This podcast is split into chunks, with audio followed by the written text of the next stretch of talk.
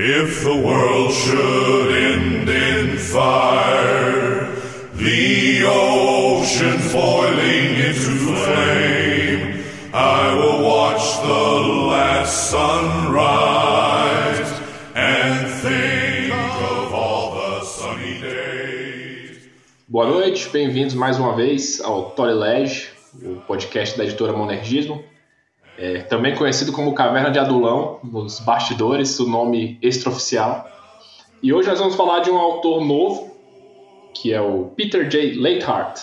Mas antes de falar do Leiter e do livro, eu queria apresentar os meus amigos, Felipe Sabino, Fabrício Tavares, como é que vocês estão? Se apresentem, por favor. Boa noite, pessoal.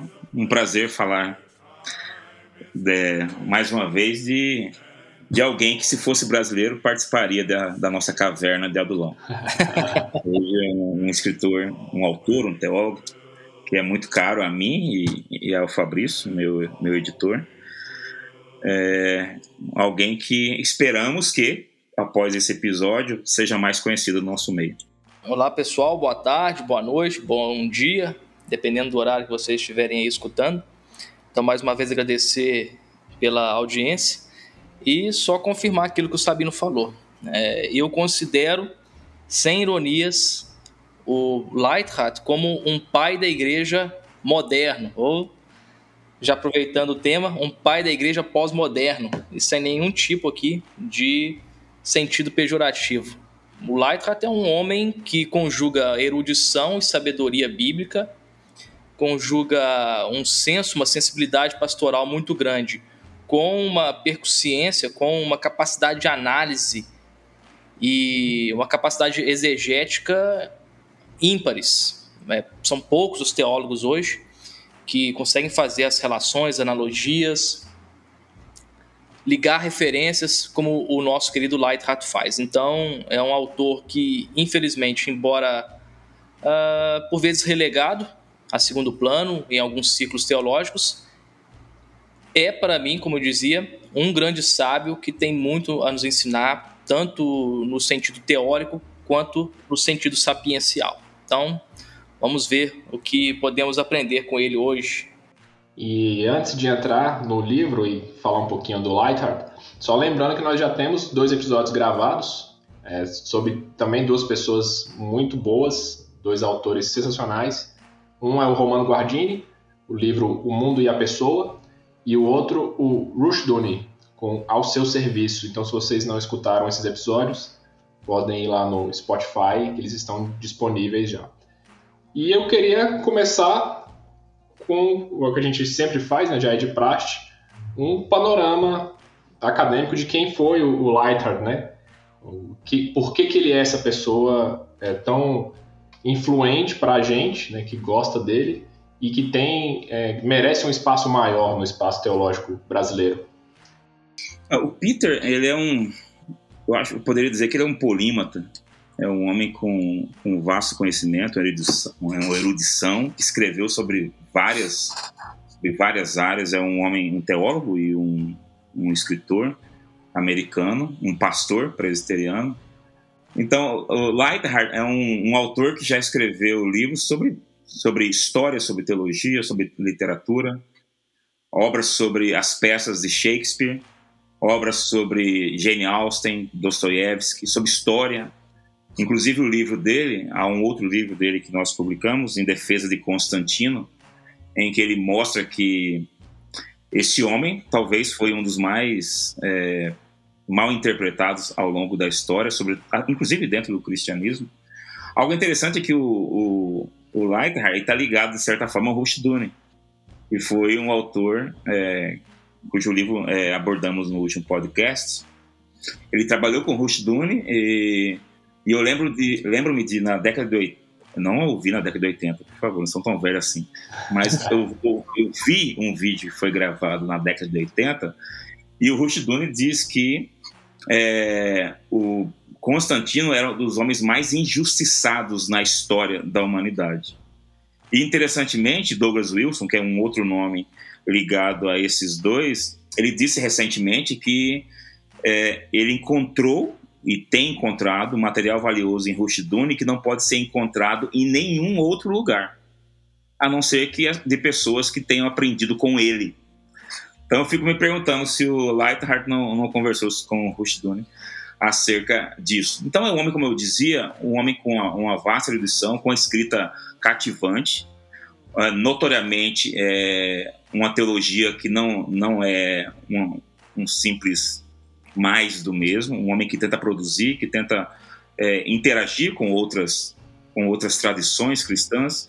Inclusive o Lightheart com James Jordan, que, dois nomes ligados ao Rushduni, dois nomes que possuem livros na nossa editora, eles fundaram o Theopolis Institute, né, Instituto Theópolis, a cidade de Deus, em que na, na missão dessa, desse instituto eles dizem que eles pretendem é, pensar teologicamente, produzir material de teologia bíblica, treinar líderes é, para cuidar das suas igrejas e abordando e abraçando uma catolicidade ele fala acerca dos males que as divisões denominacionais trouxeram ao cristianismo. Então, é um homem que às vezes não é bem quisto no nosso meio, mais restrito, reformado, por defender a ideia de uma catolicidade.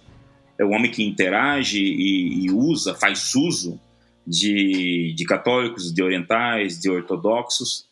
E infelizmente isso às vezes não é bem visto no nosso meio como como mostra o motivo pelo qual nós precisamos gravar um podcast sobre Guardini. Então, é, é um homem que, a, além da, de uma produção vastíssima, como eu disse, é uma produção singular.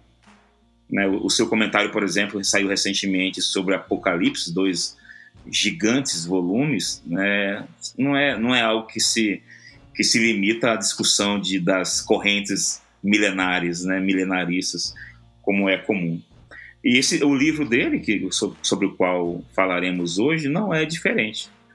Né? Parece, pode parecer um livro estranho para alguns, não somente pelo título, mas pela forma como o Light aborda. Eu não sei se a gente falou já o nome do livro, não me recordo, mas é o Salomão entre os pós-modernos.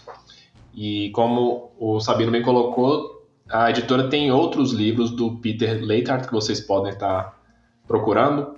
Um deles é o Em Defesa de Constantino, e o outro é o Vestígio da Trindade, que eu não sei se está esgotado ou não. É, é, esse livro tem, ainda tem em, algumas distribuidoras e tem também em versão digital. É um livro também, vejam bem, é um livro. Quantos livros nós não temos sobre a Trindade? Tanto de, no meio protestante quanto católico.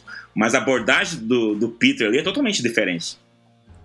Ele pega a ideia de pericorese e mostra como ela está é, presente em toda a nossa vida. Então, é, é, os livros dele são até difíceis de serem resumidos. Né? Não, não é uma única tese ali. É, é está, como o Fabrício disse, está recheado ali de, de sabedoria, de aplicação, de ensino acerca de como nós devemos interpretar a Bíblia. É um é, é um dos uma das missões do instituto deles, do Jamie Jordan, você vê que você lê as obras do Jordan e do Peter, você vê ué, como é que eu, eu, leio a escritura e nunca vi isso. Então são, são recheados de insights de interpretação e de exegese. Então não é diferente nesses livros que o Barnabé mencionou. Você queria dizer alguma coisa, Fabrício, sobre, sobre ele? No caso de o, os vestígios da Trindade, ele se instala, por assim dizer, nessa tradição agostiniana da especulação. Então, a gente bem sabe que Agostinho utilizava o termo, na verdade, é de Agostinho, os vestígios da Trindade. Agostinho, por assim dizer, achava ou encontrava, buscava esses elementos, essas tríades na criação, por exemplo, no próprio ser humano, a memória, a vontade, a cognição. Então ele encontrava, como eu dizia, essas tríades na própria criação como uma marca, como pegadas da Trindade. E aí, como o Sabino bem disse, o Leichhardt ele faz esse trabalho também, mas de um modo ainda mais elaborado. Atenção, não estou dizendo que o Light é superou Agostinho, longe disso, né? Ele próprio não diria isso. Estou dizendo que, partindo de Agostinho, e partindo, claro, de toda a tradição da igreja, ele trabalha a pericorese, a dança de Deus, como alguns traduzem, como Sabino bem disse, na música, no relacionamento sexual, por exemplo, uh, no próprio corpo humano. Então é muito interessante. É uma tradição da especulação que uh, por assim dizer, está repleta, repito mais uma vez, está repleta de sabedoria, de aplicações práticas e também muito enraizada uh, numa erudição impressionante de uma pessoa que de fato respira a catolicidade da igreja. O que eu acho interessante no Lightheart é justamente uh, esse caráter plurifacetado da sua obra.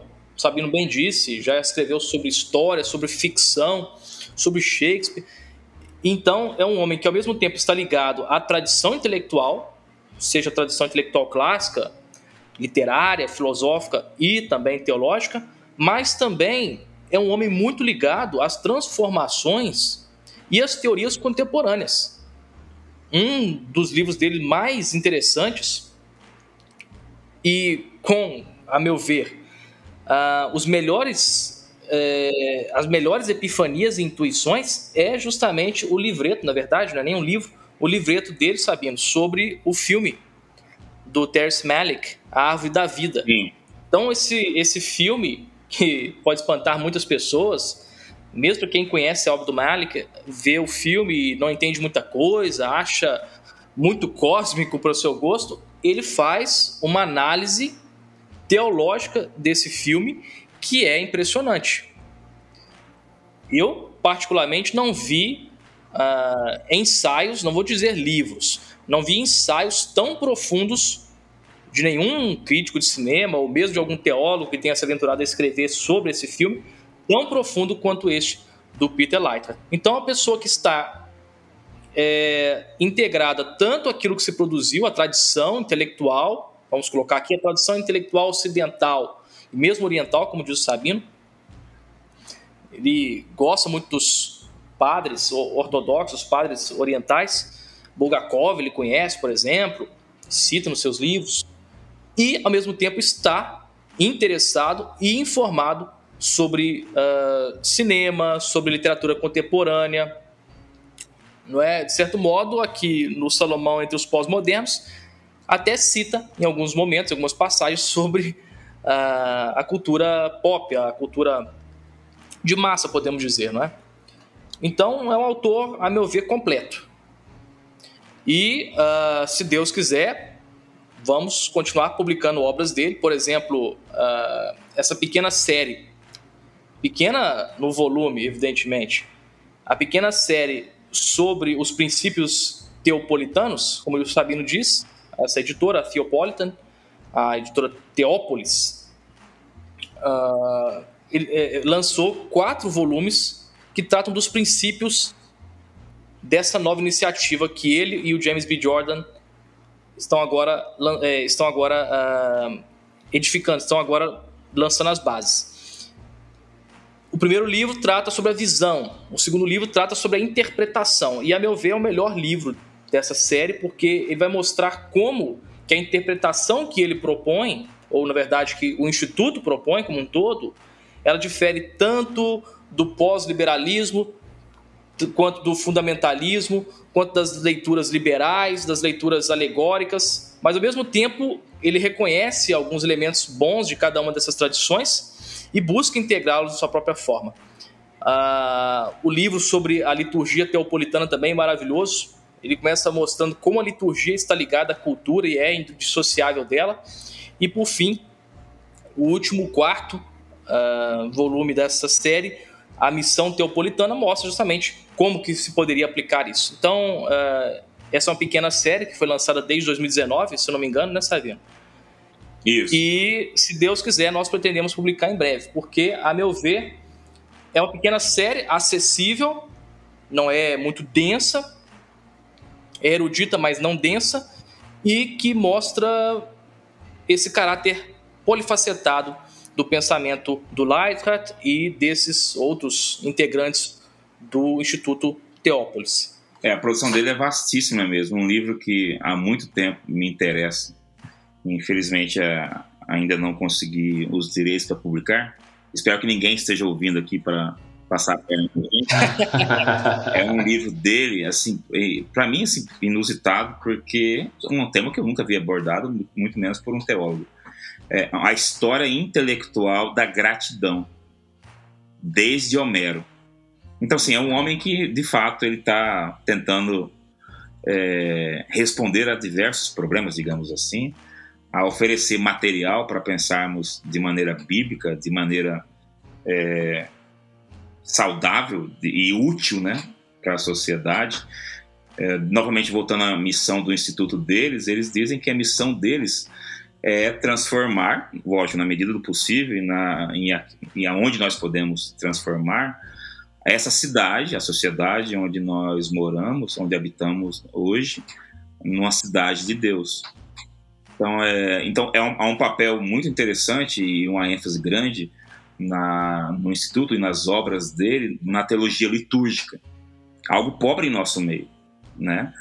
Você, você ouve dizer de pessoas né, que às vezes estão insatisfeitas com o protestantismo porque não existe riqueza litúrgica. É, pode ser até verdade, mas a verdade hoje, né? Então, uh, existe um abandono, um menosprezo por isso no nosso meio, como se, se você prestar atenção à, liturgia, eu vou prezar por uma, liturgia rica, é, racional, teológica, bíblica, fosse de alguma forma comprometer o, o seu cristianismo, o seu protestantismo. Então fica aí uma dica para quem puder ler em inglês o livro dele sobre gratidão, uma história intelectual. É, eu li o, os livretinhos da, do Teopolitan, né? Da Teópolis, são muito bom, né? E é difícil você achar um autor que tem essa habilidade que ele tem de lidar com tradições diferentes, com autores de épocas bem variadas, né? E consegue fazer isso de uma forma didática e, e, e simples, né? Geralmente esses, esses autores que, que têm uma mente assim que consegue lidar com muitas dessas coisas ao mesmo tempo, eles tendem a ser um pouco mais eruditos e dificultam a leitura. Não é o caso do Leita. Ele é um cara que você lê, ele consegue manter uh, o nível alto e, e, ser simples ao mesmo tempo, assim. É um cara bem didático. E eu gosto muito disso nele, assim, né? De, a, a forma como ele coloca as coisas é, de um jeito simples. E entrando no livro, Salomão entre os pós-modernos. É, Salomão entre os, entre os pós-modernos. Então a pergunta que não quer calar é o que, que é pós-modernismo, né?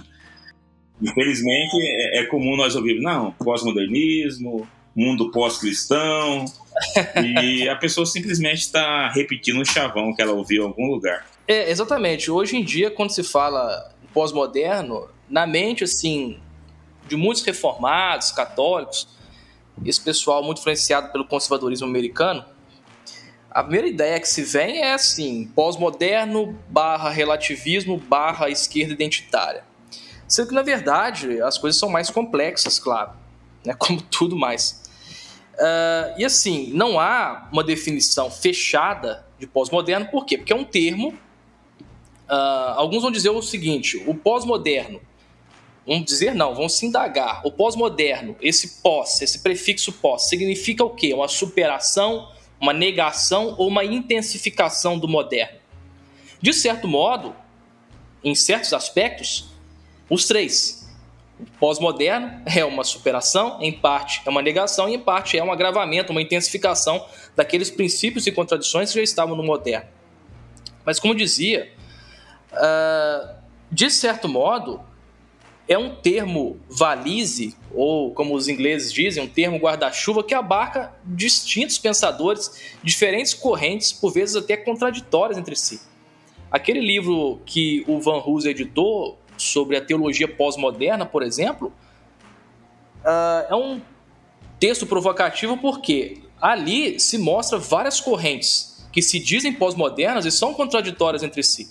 Por exemplo, você tem ao mesmo tempo a teologia pós-metafísica, é, muito influenciada pelo Jean-Luc Marion, que retoma ah, o pseudo-Dionísio Aeropagita e que, portanto, vai pensar Deus à parte ou isoladamente das categorias metafísicas ocidentais, e ao mesmo tempo você tem a ortodoxia radical, que vai reintroduzir isso. Claro, que faz uma crítica também à questão dessa essa ontoteologia, mas que tem um lugar para a metafísica. Então, eu posso pensar aqui, esses dois grupos, ambos, interessantemente, né, curiosamente, conservadores politicamente.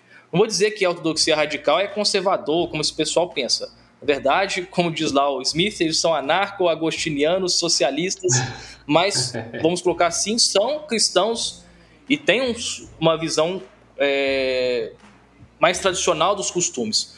Então, é, como dizia, a ortodoxia, a ortodoxia radical está ali, dizendo-se pós-moderna, e o pessoal do Jean-Luc Marion, a teologia pós-metafísica, também está se dizendo pós-moderna. Então, eu disse isso só para vocês entenderem que quando nós falamos de pós-moderno, estamos uh, simplesmente utilizando um termo valise para uh, trabalhar várias correntes, várias tendências que se contrapõem ou que se comparam ou que se colocam perante o moderno. É isso que eles têm em comum. Mas, de certo modo, a gente pode pensar o seguinte: olha, uh, de certo modo, cada autor terá uma definição, se não do pós-moderno, pelo menos uma definição de quando se começa o pós-moderno. O professor Alfonso Berardinelli, no livro dele, hoje esgotado, infelizmente, da poesia à prosa, ele propõe a ideia, a noção de que o pós-moderno começa na década de 40, quando o eixo cultural do mundo ocidental sai da Europa para os Estados Unidos, por meio, principalmente aí, do imperialismo, por assim dizer, da expansão da cultura de massa. Então, não são mais as modas francesas, alemãs, inglesas que ditam, por assim dizer, as tendências culturais e intelectuais do Brasil, da América Latina como um todo. São antes as tendências intelectuais, as modas, uh, os elementos culturais dos Estados Unidos. Então, para o professor Alfonso Berardinelli, nós teríamos aí o início do pós-moderno a partir do final da década de 40, ou seja, após a Segunda Guerra Mundial, quando o eixo cultural sai, se desloca da Europa para os Estados Unidos. Uh, e de certo modo, gente, após modernidade, e aí é até complicado porque o próprio Leitrat fala, modernidade, os teóricos utilizam este termo para referir-se antes ao aparato institucional, aparato material, econômico, certo? Que se produz no século XX. E o modernismo seria por assim dizer, as dinâmicas culturais, sociais, simbólicas, culturais. Mas, como dizia, a pós-modernidade, embora não constitua uma corrente uniforme, ela está atrelada e nasce na sociedade urbana de consumo. Então, falar de pós-moderno implica necessariamente falar de cultura de massa, certo? De meios de comunicação em massa ou comunicação de massa. Depende a escolha, a forma como você quer dizer. E de certo modo, essa produção em massa, essa indústria cultural, como chamavam lá o Horkheimer e o Adorno, ela vai trazer toda uma transformação nas dinâmicas culturais da sociedade moderna, da sociedade ocidental moderna. Quais são? A principal, eu nem gosto de falar meta-relatos, né, isso já virou clichê, mas a principal seria a negação das meta-teorias. Isso é problemático porque, geralmente, as esquerdas, elas tinham uma visão ou tinham uma perspectiva metateórica, ou seja, existia uma finalidade da história. A história encaminhava para certa escatologia. Então, com a negação dessas meta-teorias, de uma teoria que explique todos os elementos, ou pelo menos a grande parte dos elementos da existência humana, com o fim dessas metateorias, fica difícil, por assim dizer, você ter uma esquerda mais sólida ou monolítica. É aí que vai nascer aquilo que o Enzo Travesso, num livro belíssimo, chama de a melancolia da esquerda. Então, repetindo, essa crise das metateorias.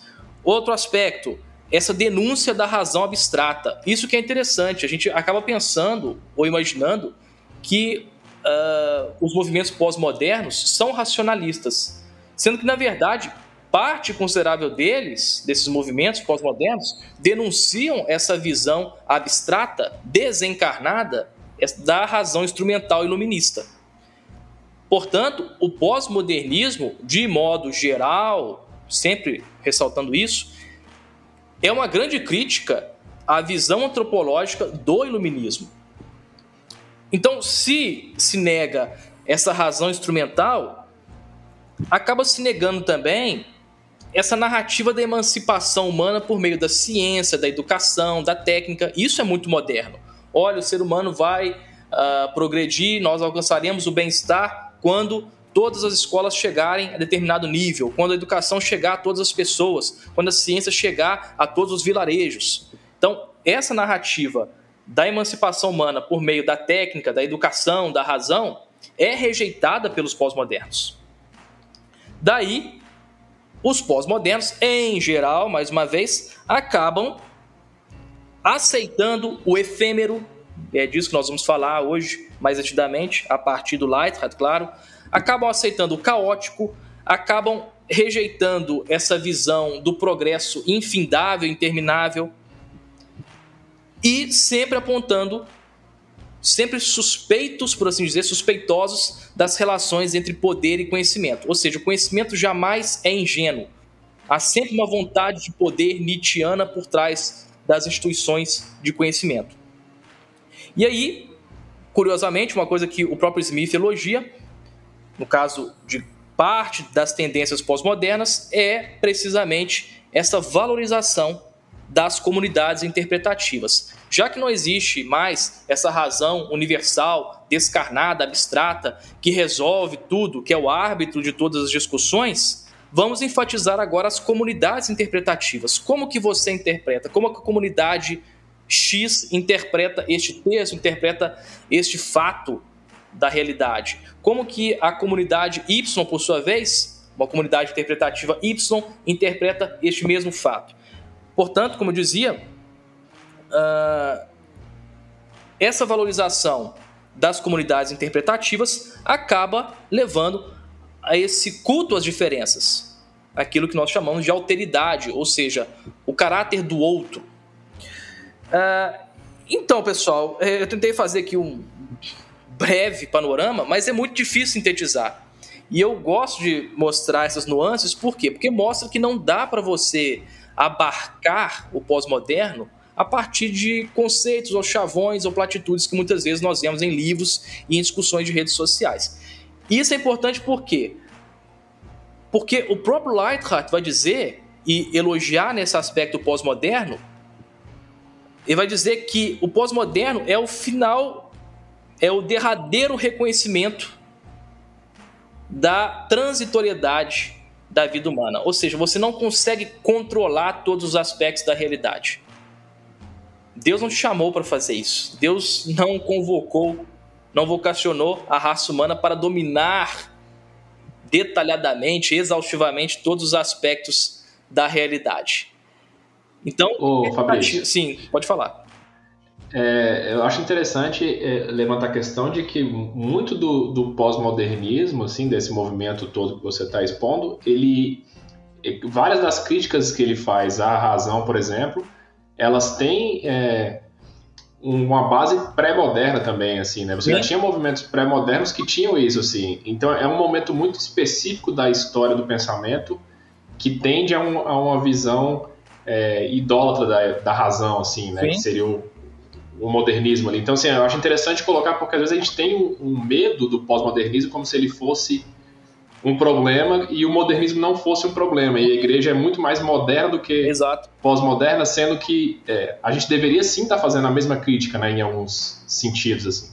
É, parte do problema talvez seja o que o, o Peter menciona logo no começo do livro, que os, muitos cristãos, e não só cristãos, mas muito cristãos, é o que ele chama de anti não, de, de anti-cristãos anti-pós-modernos. É, muitos cristãos relacionam, quase que de maneira. É, é, é, é só isso que significa pós-modernismo, com relativismo. É uhum. verdade, não existe, o texto pode significar o que você quiser. Aí o, o Lightheart ele mostra que isso é não somente uma simplificação, mas um, uma distorção mesmo né, da questão. Então, isso aí talvez explique né, o motivo pelo qual as pessoas ouçam esse termo pós-moderno e já fiquem arrepiadas. Né? Sim.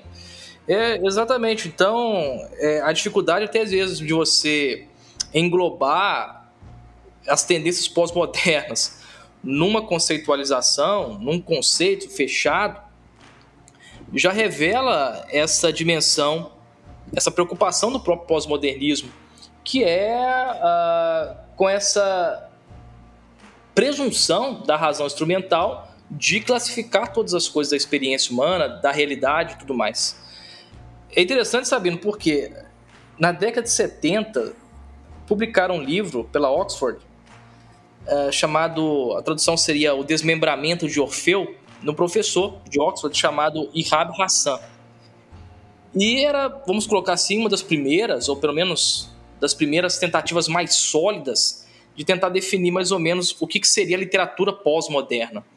E esse livro ficou muito famoso e, infelizmente, como tudo na teoria, quando aquilo se torna repetitivo, aquilo se torna muito formalizado, aquilo é enquadrado e sistematizado, acaba caindo no clichê.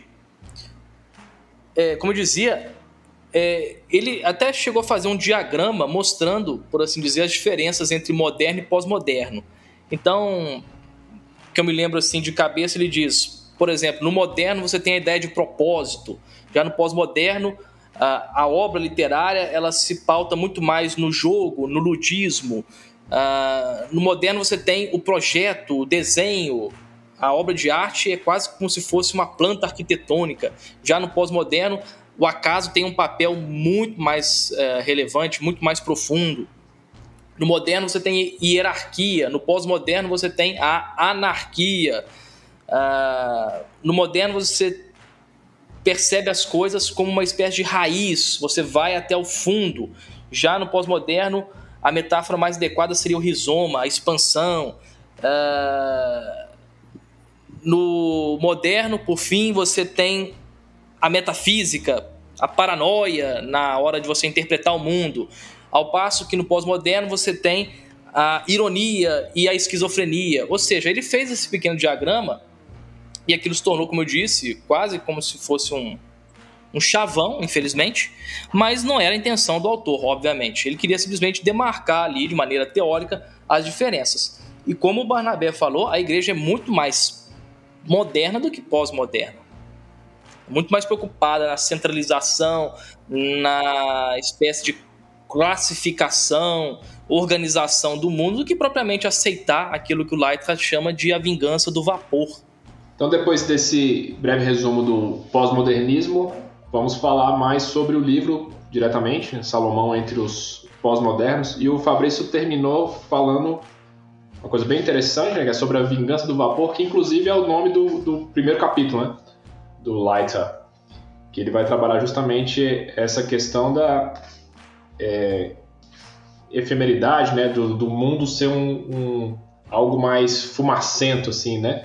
Ele não é a gente está falando muito aqui de, de verdade, né? A gente às vezes tende a uma certeza cartesiana, a gente quer ter certezas absolutas sobre tudo. E uma das coisas que ele está mostrando aqui, usando Salomão, e mostrando Salomão com essas conexões com os pensadores pós-modernos é que a, a, nossa visão da realidade ela é muito mais fumacenta, muito mais vaporizada do que a gente às vezes quer aceitar, que seria aquela visão mais é, absoluta né, de, de coisas estáticas e, e estanques. E Sabino, você quer fazer um resumo da obra para a gente aí? Eu acho que sim, antes de nós lidarmos ainda mais com algumas partes do livro, ah, de maneira introdutória ainda, é, e para tentar esclarecer o que o Fabrício já explicou bastante para a gente, mas eu acho, acho que seria interessante, Fabrício, é, você falar um pouquinho sobre o que o Leiter comenta ali na, na introdução, o seguinte, quando ele fala sobre a pesquisa que ele estava fazendo para escrever esse livro. Ele diz o seguinte, na página, na página 12. Quis descobrir essas coisas mais interessantes que pós-modernistas tentam dizer. E ao investigar essas coisas mais interessantes, descobri cada vez mais que a escatologia é muito mais central ao pós-modernismo e a resposta cristã ao pós-modernismo que epistemologia. Você podia explicar para a gente um pouquinho lá sobre isso aí, a ideia de que, que contrário ao que nós pensamos, a, a escatologia é muito mais central para o pós-modernista e para o pós-modernismo? É, o, o Leithardt, ele, como você já explicou, Sabino, desfaz de maneira, claro, ali ligeira, porque não é esse o objetivo dele, mas desfaz de maneira ligeira essa ideia de que os autores pós-modernos estão propondo relativismo. Há até um capítulo muito interessante em que ele trabalha sobre a questão do desconstrucionismo de Derrida. E ele diz, por exemplo, que para o Derrida você tem uma espécie de messianismo sem messias. Essa ideia mesmo da diferença, né, différence em francês, que seria um jogo de palavras, seria na verdade uma grafia é, deliberadamente errada do termo diferença em francês para, é, vamos colocar assim, para um termo também em francês, différence, que significa adiamento, postergar algo. É, como eu dizia, ele vai fazer uma análise dessa proposta, dessa noção do Derrida, para entender o seguinte, que o sentido ele é sempre adiado, ou seja, um texto colocado num sentido de, num contexto distinto, obviamente que ele muda de sentido. Eu estava vendo aqui e pensando nisso, naquele naquela série, na verdade, Sabino, Os Sopranos. Vocês vão entender onde eu quero chegar. A introdução dos Sopranos é muito boa. A abertura, né, a vinheta. Uhum. Não sei se você lembra. Da, é, acho que de todas as temporadas são iguais, não são? Lembro. É, eu tô revendo, na verdade, toda a série. Vejam, é, vejam Sopranos. É, a meu ver, a segunda melhor série já, já produzida. Primeira. Primeira, claro, a The Wire. A primeira The Wire. Mas é, eu tava dizendo isso porque, se eu não me engano, em todas as vinhetas, eh, todas as vinhetas são iguais. Mas, de todo modo, me refiro aqui é, à vinheta da primeira temporada. Existe um momento lá em que o Tony está viajando. Na verdade, a vinheta é simplesmente o Tony no seu carro e vendo os prédios. E ali você vê as duas torres. As torres gêmeas. A primeira temporada da série saiu em 99, ou seja, dois anos antes daquela uh, cena trágica, do ato horrível de terrorismo, né, que ceifou a vida de muita gente lá. Então, infelizmente. Eu digo o seguinte: quem vê a série hoje, ou qualquer pessoa que tenha visto a série depois de 2001, vai compreender ou vai ler aquela vinheta de um modo diferente da pessoa que via quando estava assistindo 99. Com certeza. Isso não tem a ver com relativismo, tem a ver com a contextualização. Ou seja, se você desloca o texto, o seu contexto, ou se você coloca esse texto em outro contexto, ele assume novos sentidos. Então, para os pós-modernos, principalmente os da linha derrideana, ou da linha de Derrida, o sentido não é algo que você possa absorver, você possa chegar ao último sentido de um texto. Eu creio isso que o cristianismo sempre propôs isso. A Bíblia não é, por assim dizer, um dicionário que você chega ao sentido último. Deus atua por meio da palavra dele. Então, de certo modo, a palavra de Deus é sempre plena de possibilidades. Mas, como eu dizia, se você desloca o texto do seu contexto ou situa em outro contexto, os contextos novos que surgem influenciam retrospectivamente no texto. É aquilo que o próprio Jorge Luiz Borges, num conto dele chamado é, Pierre Menard, autor de Quixote, faz. Se um homem escrevesse hoje o Quixote com as mesmas palavras, certo? ele seria interpretado como o Quixote foi? Uhum. Claro que não, porque o contexto. É Esse conto é muito bom, né? Exatamente, é muito bom. O contexto é outro, as circunstâncias são outras. Então, voltando aí ao exemplo do Tony Soprano, na, no caso a série Sopranos, uh, esse contexto futuro, esse contexto posterior, ele mudou o sentido, vamos colocar assim, ou acrescentou um sentido, acrescentou outra camada de sentido para aquela vinheta. Então, uh, no momento em que ele fala da escatologia, ele está dizendo isso: olha, o sentido é sempre adiado. Para Derrida, por assim dizer, o sentido último das coisas viria quando o último contexto chegasse, ou seja, o fim do mundo. Mas Derrida, obviamente, não crê num fim do mundo, num juízo final, como nós cremos. Então não haveria, por assim dizer, o sentido último. E ele diz que o próprio Derrida fala: eu nunca usei o termo relativismo, de maneira irônica. Derrida não é relativista, de fato. Ele está dizendo o seguinte: olha, um texto não tem um sentido em si, como se fosse um núcleo, um caroço, como se fosse uma semente de abacate, certo? Que está ali dura, depois de você retirar a polpa, a casca. Não é isso. O sentido sempre depende do seu contexto e mesmo os contextos futuros, influem retrospectivamente sobre o texto.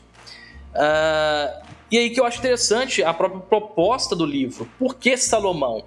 Porque ele diz: olha, uma das traduções, vou aqui utilizar um termo forte, me desculpem, mas uma das traduções mais infelizes, segundo Leiter, é traduzir o Hevel, no hebraico, por vaidade. Na verdade, ele diz: não, o termo ali é vapor mesmo. E quando Salomão fala que tudo é vapor, a ênfase ali não é tanto a efemeridade, o caráter transitório das coisas, mas sim a nossa incapacidade de controlar a realidade, de prever todas as coisas. Então ele diz, ele faz a própria tradução, porque além disso é um grande estudioso do hebraico, né, Sabino? E do grego, uhum. então um grande tradutor também. Ele diz que o termo ali poderia ser inclusive traduzido como arrebanhar o vento. Arrebanhar o vento, prender o vapor, ou, como diz a Dilma, estocar o vento. É, é, é, impossível fazer isso. Você não consegue arrebanhar o vapor. Se você tenta jogar o vapor, fazer uma escultura de vapor, o que seja, obviamente os seus esforços serão frustrados. Então, a ênfase ali é muito mais a nossa incapacidade de controlar a realidade do que na sua transitoriedade, no seu caráter passageiro. Isso é interessante porque os pós-modernos enfatizam isso. Eles vão contra aquela visão moderna, que, segundo diz o Gavin Heyman, o moderno é aquele que crê que pode controlar a realidade por meios racionais ou por meios científicos. Então, em contraposição ao moderno, o pós-moderno fala: olha, o caos faz parte da sua vida, meu filho. A aleatoriedade das coisas, o seu caráter randômico faz parte, é preciso aceitá-lo. Deus não te chamou para você controlar absolutamente tudo. Deus, pelo contrário, controla todas as coisas. Mas a nossa vida, nós não temos controle sobre todas as circunstâncias. Então, ele vai dizer que nesse ponto, nesse reconhecimento da incontrolabilidade de todas as coisas, Salomão está entre os pós-modernos. Mas não chega a ser até irônico o fato de, de que hoje, né, digamos, no pós-modernismo, até mesmo os cristãos querem controlar tudo, sei lá, pelo meio da política, por meio do Estado? Com certeza. Não é uma ironia gigantesca? É uma ironia gigantesca. Não só a, as pessoas colocam, Sabino, uma ênfase na igreja, na teologia, que acabam sobrecarregando-as. Como se a teologia uhum. tivesse que explicar todas as coisas. E não é assim. Exato. Uhum. Não é assim. Uh, existem elementos da, da, existência humana que não são redutíveis à, à teoria. Então, é, é, aquilo que o Barnabé falou antes. No caso, a igreja está mais perto dos modernos do que, de fato, dos pós-modernos. A igreja uhum. tradicional, conservadora, estou dizendo. If the world should end in ice. In days of endless night, Caminhando para o final já, queria relembrar então as obras do Leithart que vocês podem adquirir da editora, Salomão entre os pós-modernos. E temos também o Em Defesa de Constantino, Vestígio da Trindade. Em breve teremos a, a coleção do Theopolis Institute. E temos também livros do James B. Jordan, que foi um dos mentores do Leitert, também um dos fundadores lá do Teópolis, que é o Crise, Oportunidade e o Futuro Cristão, um livretinho muito interessante, muito bom também, e numa tradição muito próxima, né, os dois autores dialogam bastante, então quem tiver interesse em conhecer mais sobre esses autores, sobre o Instituto, pode adquirir essa obra também. E eu já queria aproveitar para me despedir, foi um prazer estar aqui com vocês mais uma vez, espero pelos próximos episódios, e antes de encerrarmos, o Sabino vai ler um, um parágrafo que resume bem a, a obra do, do Leita que a gente acabou de tratar. Mas antes dele ler, Fabrício, você quer se despedir? Então, pessoal, mais uma vez, muito obrigado por ter nos acompanhado aqui. Espero que essa breve conversa possa incentivá-los a comprar, ler e meditarem nessa obra maravilhosa e, na verdade, em todas as obras do Lightheart. Então, aproveitem, certamente vocês serão não só instruídos, mas também edificados espiritualmente. Então, um abraço, fiquem com Deus. A passagem que eu vou ler, pessoal, está na página 178, onde o autor diz: Ao desmascarar as pretensões da modernidade, a pós-modernidade liberou-nos do fardo de controlar a realidade. Que alívio! Exceto que a maior parte dos pós-modernos imediatamente solapa nosso alívio dizendo que ninguém está no controle. É por isso que pós-modernos podem ser um bando tão sombrio quanto os modernos. Mas Salomão mostra um caminho à real alegria, a percepção de que não somos responsáveis, nunca fomos responsáveis e nunca precisaremos ser responsáveis, porque é o trabalho de alguém mais. Para Salomão, a vida de fé é vida de alegria porque a fé nos libera do fardo de tomar conta de uma criação que nunca foi nossa. Como um sábio posterior, Salomão encoraja-nos a sermos como crianças e abre o portão para o parquinho onde comemos e bebemos sob o olhar amoroso de nosso Pai. Até, até o próximo episódio de Caverna de Adulão. Valeu, pessoal. Até o próximo. As the first evening star